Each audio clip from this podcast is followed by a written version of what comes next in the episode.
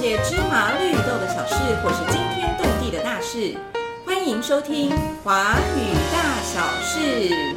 我是主持人小金姐姐。今天这一集节目啊，非常特别哦，因为是听众朋友的来信。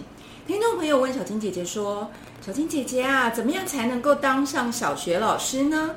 所以今天我们邀请到了三位特别来宾。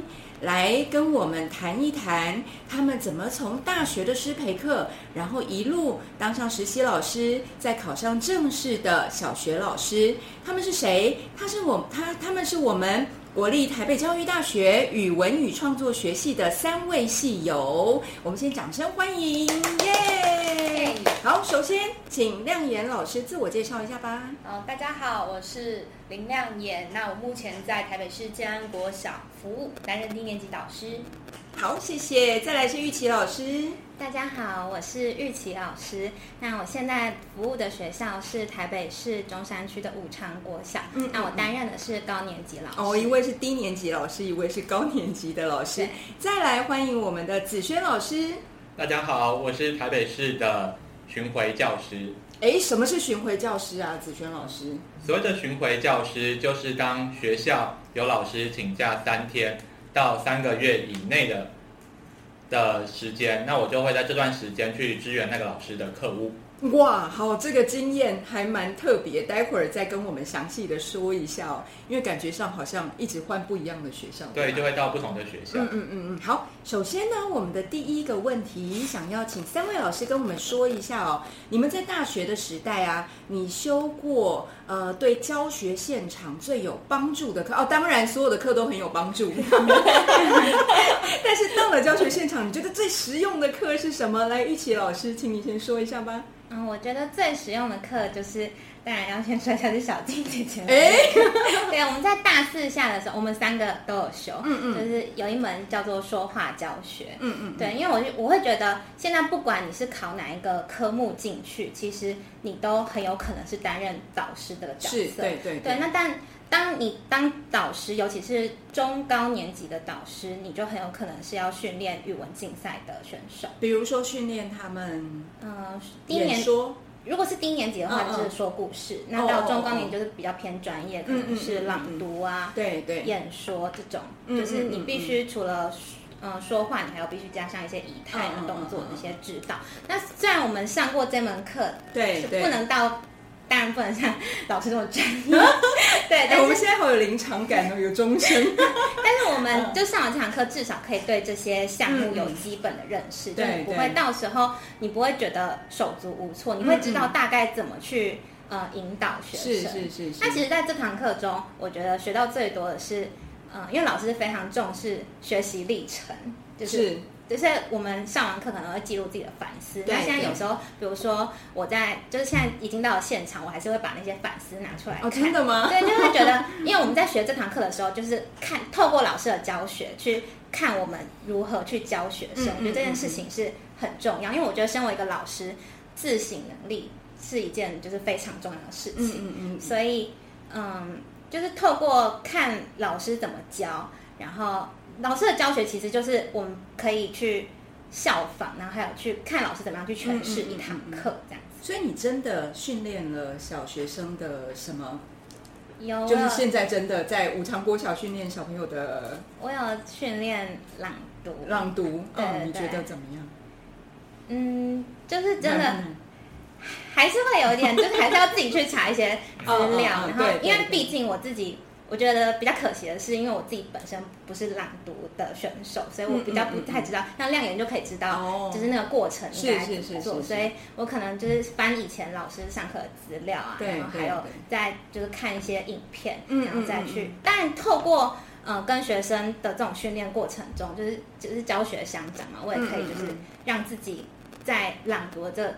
这方面就是更上一层。嗯嗯嗯嗯，好，谢谢。其实我也从来没朗读过，我没有参加过朗读比赛。小时候那个语文竞赛什么都参加过了，演说啊、字音字形啊、写字、作文，就唯一没参加过就是朗读。好，那我想要请亮言老师也跟我们分享一下，同样一个问题。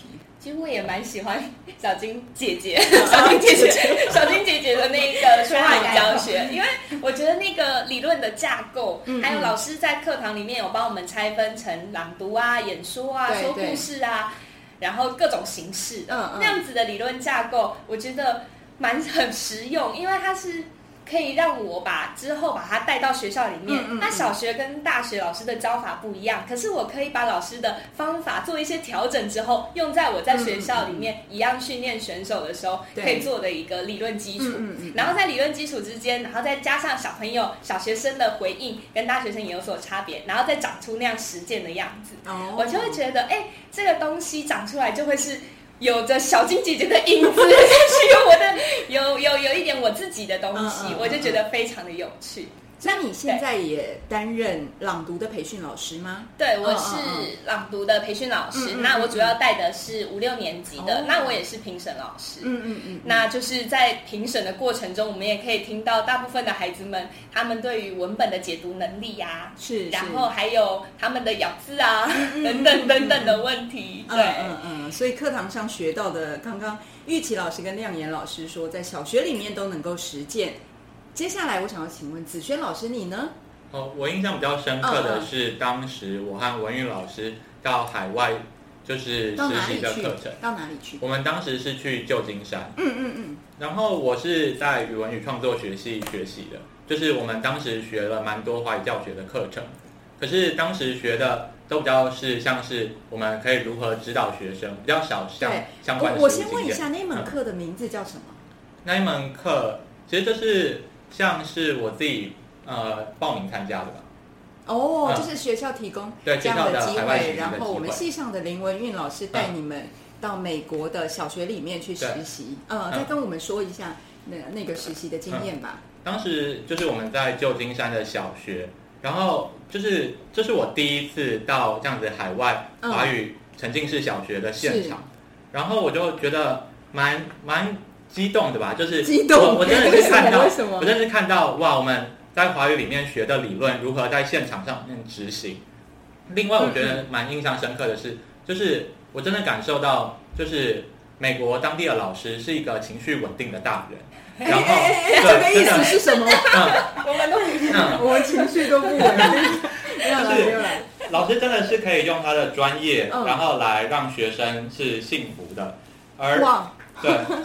就是 像是我们现在在推的，就是 social emotional learning 社会情绪学习。嗯嗯嗯嗯。那我看到老师的确没有他特别在指导这一门课程，可是老师就把他在日常生活中的言行举止，都是以一个健康的方式来表达他的情绪。你能不能具体跟我们说一下？像是老师在处理像是学生纠纷，嗯嗯，老师不会就是很快的要求学生。把情绪收起来，我们就就事论事。对，但是在台湾，我们就会比较要求学生说：“你哭什么？那我们现在到底要做什么才是最重要的？”对，你不要哭啊，干嘛哭？嗯，哭有什么用？嗯嗯，对。可是我们我在美国就是跟着老师，我看到的是，就是美国当地的老师可以去陪伴孩子度过他那一段情绪的风暴。那这件事情在对于你后来的教学，你觉得最大的帮助是什么？我觉得对于我来说，我就会把我自己的情绪觉察当做我身为一名老师的一个职业道德吧。嗯，就是我如何去安稳自己，才能稳定一个班级。哦，这个好，难怪你刚刚说老师在美国看到小学老师是稳定的大人，不会把情绪带到课堂上面哦。好，谢谢。这边刚刚三位老师提到了大学的课程、说话教学，还有在美国实习的经验。再来第二个问题啊，接下来呢，我们从大学师培已经修完课了，然后要到小学的教学现场去实习。所以第二个问题，想要请问一下三位老师哦，在实习的时候，就是你们担任实习老师最难忘的经验是什么？喜怒哀乐，好的坏的，通通都可以，或者是谈理想跟现实之间的关系。玉琪老师，请你先说吧。我觉得我在实习最大的发现，其实就是，嗯，教学啊，备课真的只是占了很小很小的部分，很小很小的部分。真的，因为像比如说我们在呃大学的课堂上，我们可能为了要完成一堂课，就是一节课的教案，我们可能就要讨论的是，就可能真的常会到一个学期，就是很认真的去模拟啊、演练、准备，就是这比如说什么教材教法之类的那种，嗯，然后也会为了一堂课非常的紧张，就是试教，对对对对对。但是后来真的到了小学现场，就会觉得，嗯，更多的是，比如说你。亲师沟通，还有与学生之间，你要去怎么去经营与学生的关系，然后还有处理学生的问题。所以反而教学这件事情对你对你来说是占比较小的。对，就可能你必须花，因为我们也都是新老师嘛，所以你可能必须花可能寒假、暑假，嗯嗯，这段时间去备课，因为你在嗯，就是真真的在。教学的过程，就是在学校的过程中，你真的有太多不可预测的事情是是，对对对对，这你都要去及时去处理。是，所以相较之下，好像上课是你能够预测的，你能够掌握的，那反而学生的反应、班级经营还有亲师关系，会不会是很难去准备的？对，而且我觉得还是有一层是。就是家长们还是会对于年轻老师会有一种不太信任的感觉，嗯嗯嗯嗯，对，就或或者另外一种说法是，会对年轻老师有更多的期望吧，嗯嗯嗯，嗯嗯，好，理想跟现实，听众朋友们 要注意一下。那亮眼老亮眼老师你呢？我也觉得其实就是现场，就是那时候在实习的时候都有。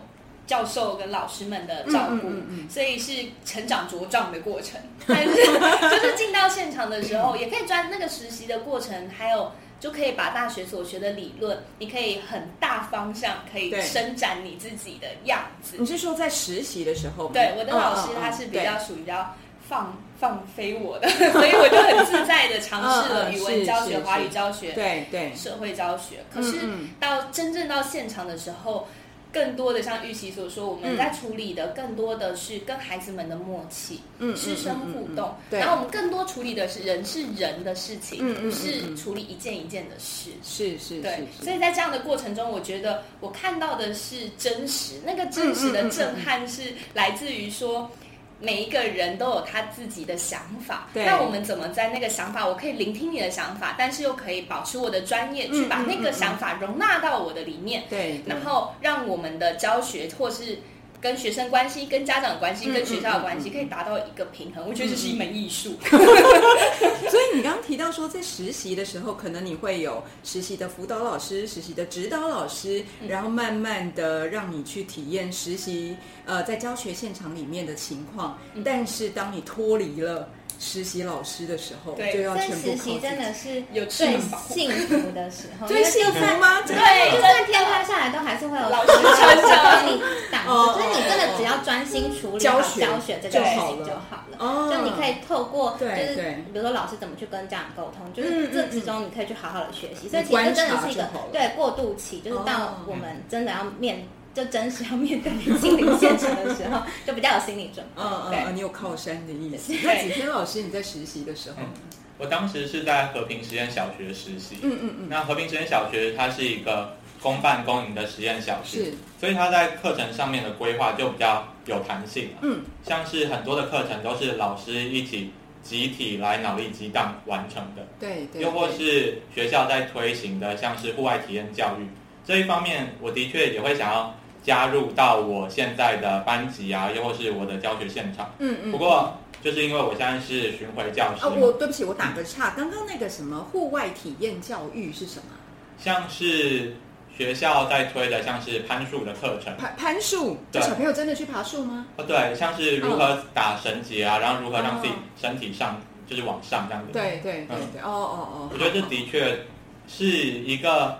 蛮有趣啊，然后有趣之中也可以让学生去了解、来探索自己。嗯嗯嗯嗯嗯。那你说，可是因为你巡回老师的身份，所以我就会在不同的学校，然后当然这之中我也是看到不同地区的孩子有不同的特色，我也觉得蛮有趣的。对对。嗯，不过我现在的身份就是我只会在三天或三个月嘛，对，所以我也比较难。去执行我像是其他教学的想法。可是我们回到那个当实习老师的时候，就是实习老师是半年的嘛。哦，对。所以你在和平实验小学实习的时候呢，让你印象最深刻的是一个班级有很多老师，还有吗？还有什么？一个班级里面有四四位老师，对。然后我觉得在过程中啦，就可以看到，因为一个班有四名老师嘛，然后一个班大概差不多快要接近六十个学生，嗯嗯嗯。那在这过程中，孩子一定会找到一个他信任的老师，所以在处理事情的过程中，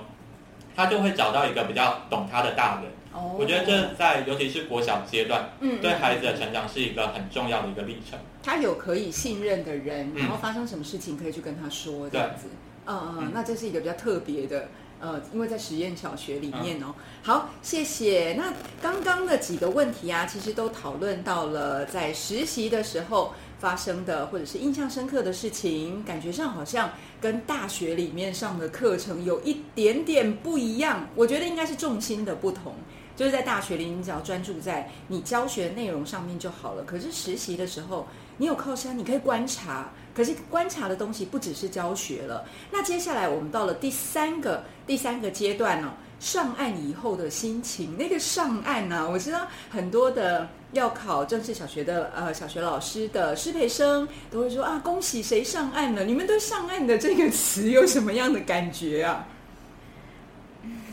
亮言说：“我原本想象是有人溺水，溺水的人溺水了，对，游上岸。指就是说，在我们就是要当上正式老师的过程中，这段时间真的是蛮难熬，就很像在寻找 寻找漂流木。好好好，那我们换一个，我们用正面一点的，就像我们今天的主题叫“勇敢起航”，师培生的奇幻漂流。那我们当然都会希望说，漂流到最后能够很成功的到达目的地。所以现在三位都已经是正式的老师了。那我想请大家跟我们分享一下担任正式老师的心情，因为现在是你们当老师的第二年。对吧？我们的，第二年当老师第二年啊，我们顺带说一下，三位是我们北交大语创系的系友，你们是哪一级的？哪一年毕业的？一零九。好，一零九，然后应届就考上正式的老师，到现在可能是你带的第一。对，毕业毕业一年，然后实习，嗯嗯嗯嗯，然后就顺利的考上。好，所以现在带的班级，呃，亮岩老师跟玉琪老师都是你们第一届带满的班。那你们说一下你们单呃考上正式老师的心情，或者是跟我们谈一下。你的毕业班要毕业了，你的心情，玉琪老师非常的舍不得，真的哦，就总会有那种革命情感哦。对啊，第一届，对对对，还不知道他们是我的第一届，你怎么能够瞒那么久啊？他们的，因为可是我觉得身份的不同这件事，就是像比如说我在当实习老师的时候，我第一天对就就会问我说：“老师，你几岁？你有男朋友吗？”这些问题，但是你会讲吗？我不会讲，你猜啊？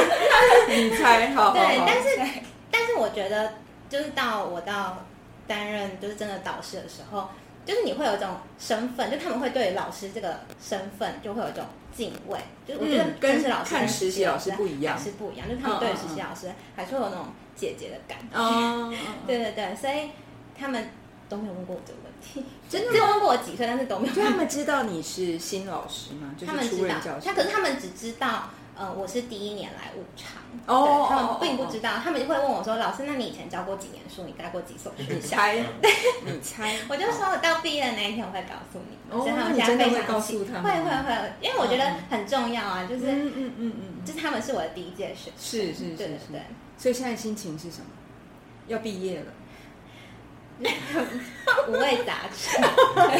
对啊，我觉得通常当老师啊，你第一届教了学生，你都会印象最深刻，因为你花很多力气去去摸索，好不容易有一个嗯自己的教学模式，或者是跟班级相处的模式，你会很舍不得。而且在多年以后，那个第一届可能还是你印象最深刻，而且感情最好的。嗯嗯嗯嗯嗯。但现在我在就是这两年过程中，真的遇到非常多，就是可能。我需要去 非常有困难啦，对，但我觉得像这些呃无力的时刻，或者是感到可能彷徨无助的时刻，就是当然对我来说，真的是一种养分。那我我非常享受当老师的过程，就是我觉得我就是现在也是说，就当老师是一件非常幸福的事，对啊，很快乐的事情，对对对，所以哦，我觉得最重要的事情是。就像有时候我们就是一群很好的同学，嗯嗯就是你必须要去找到，呃，你的一群就志同道合的好朋友，就是像我们平常就是也都很很常约，然后就互相，嗯嗯嗯嗯就是会有一种情情绪出发的出口这样子，所以我觉得嗯就是各位师师培生们，就是你必须就珍惜你现在的同学，对对，然后虽然大家在不一样的学校，对，或者是你要在学校找到一个就是支持你的的的同事，就是陪伴你，就是可以让你随时有问题都可以。嗯，就是嗯，就是可能遇到什么样的问题，还有还有一个可以商量或是讨论的对象对象，，我觉得这这个很重要。嗯嗯，好，谢谢。那亮眼老师你呢？你带的是低年级，从小一带到现在小二，然后你的心情呢？我觉得有一种当妈的感觉。哎，其实老实说，算算年纪应该生得出来。对，应该可以 努力一点的话，没有。反正我我其实觉得，嗯我其实觉得蛮有趣的，是因为我一开始进到这个学校，我还没开始当中，就是还没有分班，就分完班一出来，那个名单一出来，马上就有家长找到我 FB 说。春春春老师，你好，我是谁谁谁的爸爸。这么恐怖？对对对，我觉得我好像什么被跟踪，然后对，然后然后我其实就会觉得有点彷徨，嗯所以那个暑假其实我蛮努力去修很多研习课。我记得我那个暑假好像修了七十几个小时的下低年级的，包含班经、国语教学那等等。那个我插个话，刚刚你说有爸爸找到你，那他写什么啊？就大概什么样的内容让你觉得 好好好好惊吓哦？为什么找得到？他写什么样的内容啊？可以说吗？可我我还有他的讯息，我有 不用念出来，是没有要念出来保护 保护一下。对，大概的意思是大概就是说我我是谁谁谁的爸爸，然后我们家孩子就交给你了，就是就是麻烦你多多照顾这样的类似的讯息。嗯嗯嗯，但那个时候其实我有点彷徨，就是哎，你为什么找得到我？然后第二个你这样子发过来，我可能觉得有点紧张。嗯嗯然后但是到现在，我觉得我能够理解，那个是爸爸妈妈对于自己的第一个宝贝是要上了小学对，然后他们全心全意的呵护，终于要把他上到小学，一则以喜，一则以悲的那种心情。对，然后我就能够理解。嗯嗯然后到现在，因为他们那个时候进来是听不懂话的小动物们，对。对，然后他们没有办法坐在自己位置上，到嗯十点的时候就会跟我说：“老师，我要吃点心。”还还在幼儿园阶段，对，嗯然后到现在他们能够上一门有一百多个人的公开课，可以在一百多个人面前侃侃而谈，其嗯实那个画面是让我觉得很感动的，就是你们真的长大了耶！就是我很幸运能够参与你们这一是段，是这样。是是。所以你们学校会是到三年级升三年级就分班吗？对，我们到三年级的时哦候就会，就是这个暑假就开始换老师，嗯嗯嗯嗯嗯，哦对然后你就要再迎接一批新的小朋友了。对。嗯，好，那请问一下子轩老师，你呢？你哎，可以可以跟我们多说一下有关巡回老师的事情吗？因为刚刚你说到，比如说三天啊、三个月啊，就会会不会有一种很不确定的感觉啊？我觉得多少会了，就是我一开始在接触像是呃不同的任务嗯之间的转换，我就会觉得像是在我可能前面是教自然，对，对然后到了后面我可能去接导师，这个那 落差那也对，就是。落差会蛮大的，而且的确这些任务有时候来的会比较突然一点，嗯嗯，然后我的确在备课的时间也会被压缩到。是是嗯是。那当初你为什么会想要去考巡回老师？当初嗯其实说真的，就是因为我成绩可能比较低一点，所以我当时才填到巡回教师。嗯嗯不过在这个过程中，我的确感受到，就是台北市真的需要这样子的老师来补足可能像是老师突然请假，然后嗯嗯嗯嗯。的一些缺口了。那如果没有巡回老师的话，像你们老师，你们学校的老师如果请假的话，怎么办？就是代课，代课老师，嗯嗯，就临时去找代课老师。对，对，可有些学校在找老师，的确会比较呃没有那么快速可以找到。对对，这时候就真的是需要巡回老师来辅嗯嗯嗯嗯嗯助这样子。那在你担任巡回老师的这两年嘛，对不对？嗯好，两年。哦，其实今年是我呃，快我快要满一年了，哦对我晚晚他们一年考上。嗯，好。那自己这一年的过程当中，你你的想法是什么啊？就是在里面，你觉得你学到了什么，或者是说，其实我觉得当巡回老师到底好还是不好？我觉得的确有，就是蛮多的不确定性。像很多人希望当老师是求一个安稳嘛，但是巡回老师的确会波动蛮大。嗯嗯。然后可能我今天在松山区的学校，明天可能到内湖区的学校，这样子的确差异会蛮大的。嗯嗯。这些都是就是我需要调试的。那在过程当中有没有让你觉得最惊吓的？惊吓的。对，比如说你在哪里呀？然后突然来了一个通知要你去哪里，然后教了一门什么奇妙的课程？哦，我觉得就是像在大学的时候，我没有想过我自己会去教自然科。对，可是就是像我现在的任务，我就是担任自然的老师。嗯嗯嗯嗯，在这个过程中，一开始接触当然会比较。彷徨一点，对对。可是幸好我大学的时候我也修过自然教材教法，嗯嗯，还有一些相关的课程，嗯，所以我觉得就是在准备一下，其实也是还好。而且我觉得在过程中就是越教会越来越得心应手，嗯嗯嗯。可是很临时哎，你对备课来讲。因为像亮年老师跟玉琪老师，他们可能呃课程都已经会有规划嘛，就是学期初的时候会规划哪一周要教什么进度。但是对你来说，临时那么突然在备课上面，会不会？我觉得备课上面都还算就是事小，只是事小 对，只是比较大的是，那当我面对一群学生，他们可能老师离开了，对，然后他们。当然会状态可能会比较不稳定一点，嗯嗯，这时候我如何先让这个班稳定下来，对，然后才能进入到学习的状态，嗯，我觉得是身为巡回老师更重要的嗯嗯功课。那你有没有什么小秘诀？怎么样让班级稳定下来啊？像是就是我刚才提到的，就是老师的情绪真的需要比较稳定一点，嗯嗯，对，老师的情绪会很大程度的影响到一个班级，嗯嗯嗯，尤其像是我担任导师的时候，我就真的可能需要比较。多一点来自我照顾、自我觉察，对，嗯嗯嗯，好啊。其实大家呃，刚刚亮言老师跟玉琪老师也担任导师哦。呃，在这个过程当中，有没有让你们觉得其实会很影响到你自己情绪的事件？然后你怎么样去解决这件事情啊？谁先说？我觉得导师。导师就是学生在学校的家长一样的，一样的身份，跟亮莹老师刚刚说是妈妈一样。因为学校行政有问题也是来找导师，是是。然后家长有问题也是来找导师，科任老师有问题也是来找导师，学生吵架了有问题也是来找你。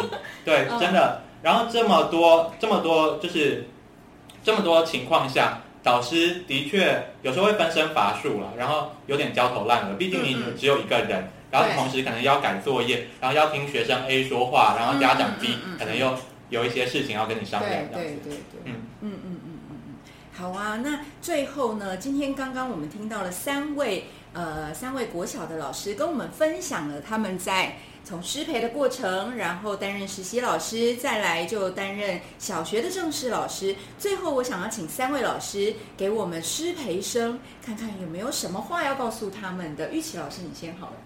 嗯，我想要分享一句电影中的话，就是每个令你害怕的时刻，都是让你成长或勇敢的机会。因为我会觉得，嗯，对于现在可能是培生来说，他们现在在修大学的课程，那可能，嗯，修课中会遇到许多困难，或者是未来的呃教检啊、教甄之路，到实习，到未来成为正式老师，其实都会要。可能突破重重关卡，对对啊，那就是每一件事情都会有他学习的意义。那我觉得，嗯呃，感到害怕其实是很正常，就代表是你有在为这个目标做努力。嗯嗯，对，所以就是我觉得遇到事情真的也不要太。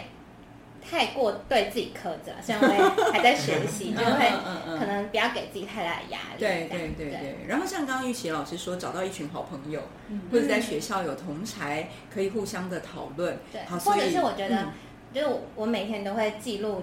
我们班学生可能可爱的时刻，可爱的，就你还是要找一个疗愈自己的方式，嗯，就会觉得哇，教学是一件很有趣的事情，对对对，很快乐、很幸福的事情。好，谢谢玉琪老师，再来亮年老师给师培生说一句话吧。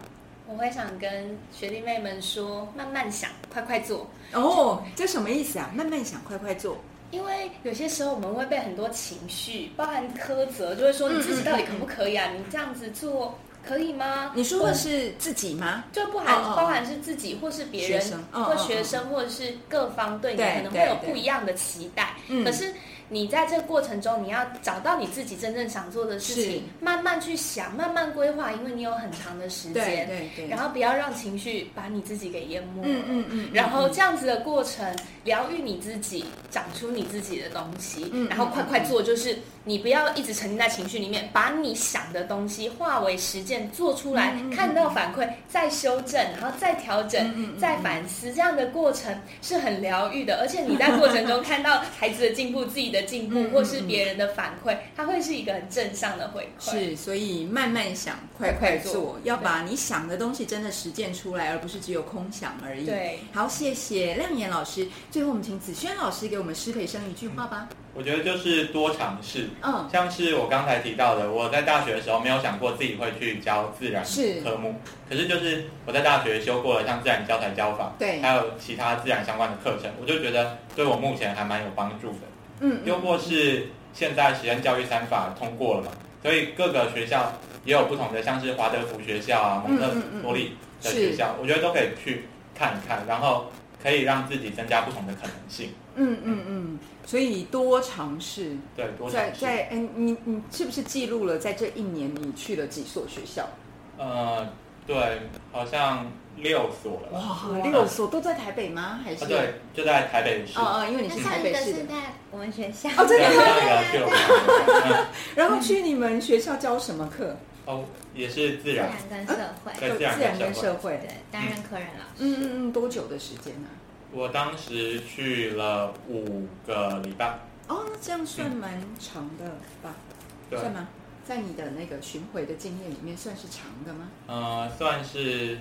算是中间的，中间啊，那最长的是最长的大概就是半个学期啊，哦三三个月的，嗯嗯嗯嗯，最短的最短的呃也有一个礼拜哦。嗯嗯嗯嗯，好啊！刚刚三位老师都给我们师培生一些建议哦。看像玉琪老师的，面对困难，然后就可以让你自己多学习；然后亮眼老师的是慢慢想，快快做；在子轩老师的是要多方的尝试哦。所以今天非常感谢三位老师来到我们的节目，接受小金姐姐的访问。那我再说一次哦，如果你有兴趣担任小学老师的话，要到哪里？要上要要念什么系呢？玉琪老师跟我们广告一下吧。国立台北教育大学的语文与创作学系。对啊，欢迎大家来当小学老师哦。好，再一次感谢三三位老师来到我们的节目，谢谢，耶，谢谢老师，谢谢，拜拜。如果你想知道华语界芝麻绿豆的小事，或是惊天动地的大事，欢迎继续收听华语主持人小金姐姐，我们下次见喽，拜拜。